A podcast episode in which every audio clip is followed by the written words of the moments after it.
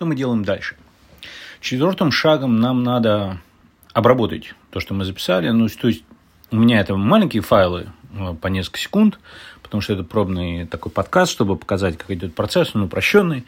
Для полноценного подкаста это будут, на самом деле, довольно, могут быть большие файлы, огромные.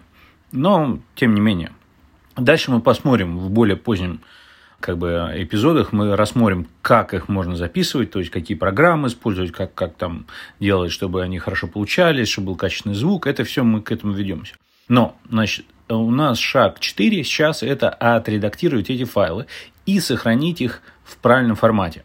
Значит, правильный формат это MP3. То есть можно на самом деле делать немножечко разные форматы, но я думаю, что правильно делать в MP3. Это самый распространенный открытый формат, это лучше будет работать, более защищено на будущее. То есть это более правильно. Теперь, значит, внутри MP3 есть еще несколько других настроек.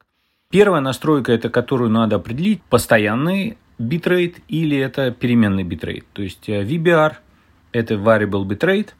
Мы это не должны включать. Вообще для музыкальных файлов это хорошая опция. То есть, если вы храните музыку у себя на компьютере и хотите ее играть, или там, не знаю, ну, в общем, для музыки это очень хорошая опция, это позволяет при таком же качестве или иногда даже улучшить качество а, музыки, но при этом сохранить размер файла или даже его уменьшить. Но для подкастов это плохо, потому что во всяких разных ситуациях плееры, которые играют аудио, им очень точно, точно надо знать, где вы находитесь относительно начала и конца файла. И с вот этим переменным битрейтом им трудно ориентироваться. Из-за того, что голосовые файлы сравнительно легкие относительно музыки, потому что голос он ограниченный, все, нету смысла экономить вот это, качество оно от этого не улучшится. В общем, не надо использовать variable bitrate. То есть я советую MP3 и не variable bitrate. Потому что он обычно он включается, почему там а, постоянный, не то, что там тогл, это обычно такой чекбоксик, его просто не надо включать.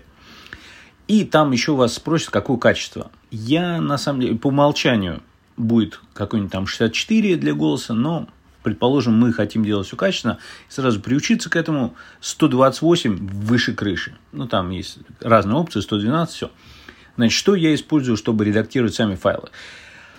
Я очень люблю такая программа, называется Ocean Audio. Это какие-то бразильцы делают. Это открытая, бесплатная программа, работает на разных платформах, есть на виндах, на маке, на Linux. Я пробовал там на разных платформах, везде она шикарно работает.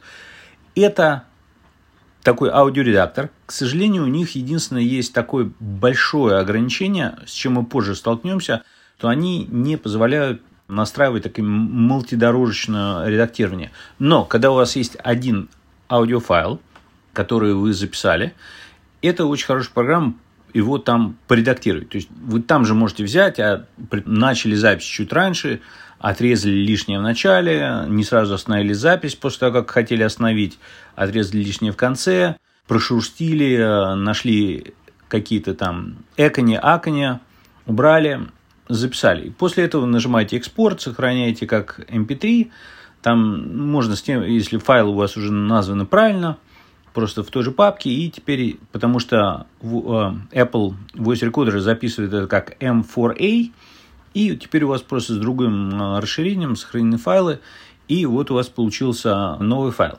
Это у вас MP3 эм файл, в котором есть ваш отредактированный слегка звук. Если вам лень, и вы в правильный момент включаете, в правильный момент выключаете, не особо не экаете это, шум нет, в принципе, можно не редактировать. Ну, мы к качеству звука вернемся позже. И вот этот этап номер 4 – это вот обработка этих аудиофайлов.